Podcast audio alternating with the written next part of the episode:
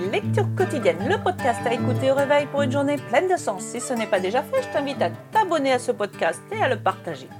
Je suis Nadia Payard Coach et je te partage des lectures. Aujourd'hui, le conseil numéro 196, Transformez vos états d'âme du livre Les oracles des anges de Dorine Virtueux.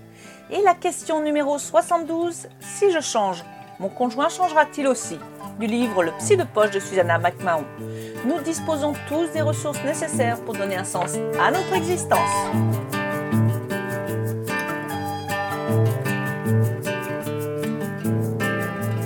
Bonjour, bonjour Aujourd'hui nous sommes le mardi 14 juillet 2020, le 196e jour de l'année et il reste 170 jours pour finir cette année. Nous fêtons les Camille et les Ili sans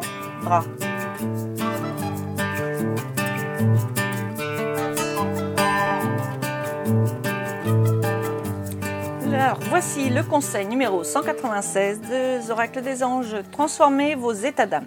Si aujourd'hui vous sentez que votre énergie ou votre humeur est à plat, rappelez-vous qu'en tout temps, vous avez le pouvoir de transformer vos états d'âme en les élevant. Vous avez le pouvoir, par votre volonté, en plus de vous appuyer sur notre aide et soutien.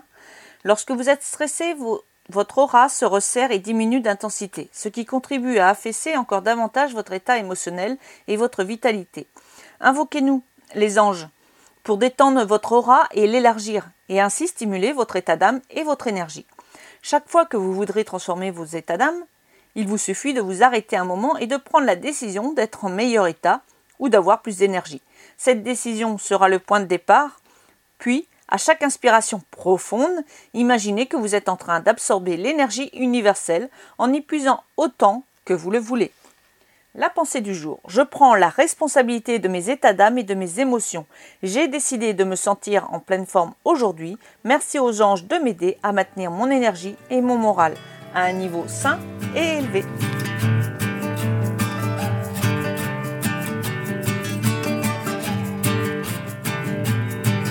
Et voici la question 72 du livre Le Psy de Poche. Si je change, mon conjoint changera-t-il aussi? On peut répondre à cette question de trois manières. Oui, non et peut-être. Oui, si l'un des pôles du système formé par le couple change, tout le système en est affecté et des changements en chaîne se produisent. Non, il nous est impossible de, maîtriser des changements, sauf en nous-mêmes.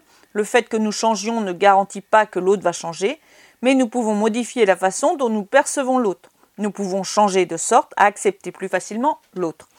Peut-être, certains changements peuvent se produire n'est pas exactement ce que nous aurions désiré, ou pire, pas dans la direction que nous aurions souhaité.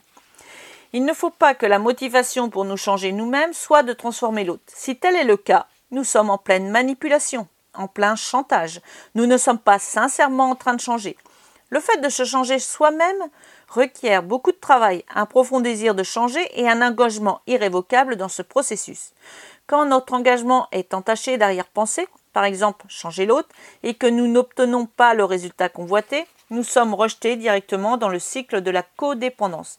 C'est nous qui faisons tout le travail. C'est sur nous que pèsent toutes les responsabilités et la raison pour laquelle nous nous donnons tant de mal ne se justifie même pas.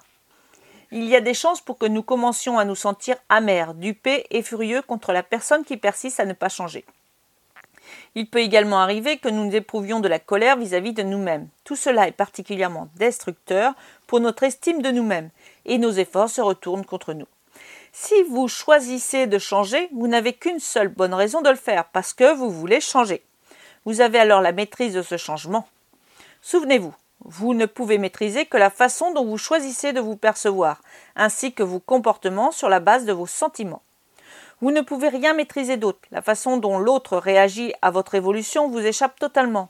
En toute logique, vous vous figurez peut-être que si vous changez en mieux, vos relations avec ceux qui vous sont les plus proches s'amélioreront en proportion.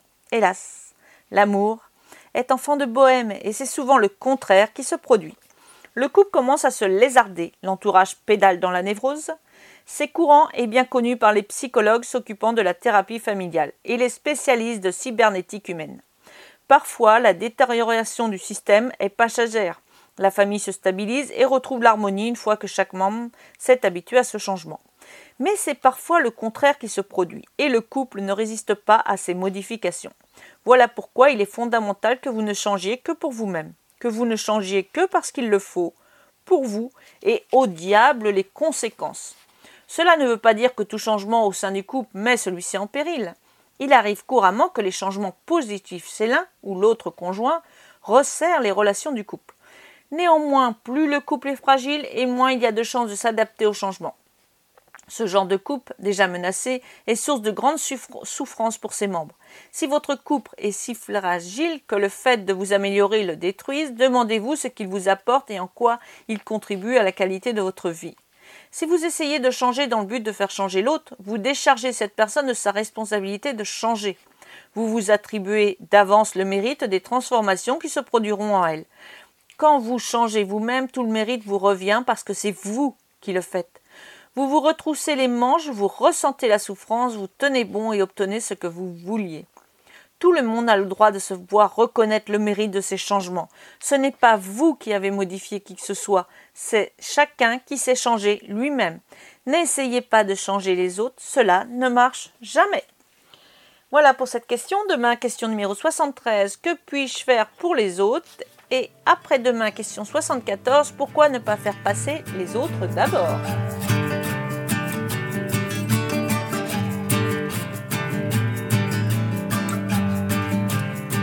La fin des lectures du jour. Tu peux me retrouver sur mon site internet nadiapayard.com pour plus d'informations.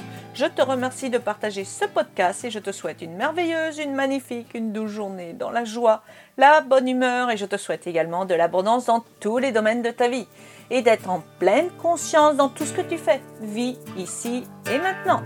Je te dis à demain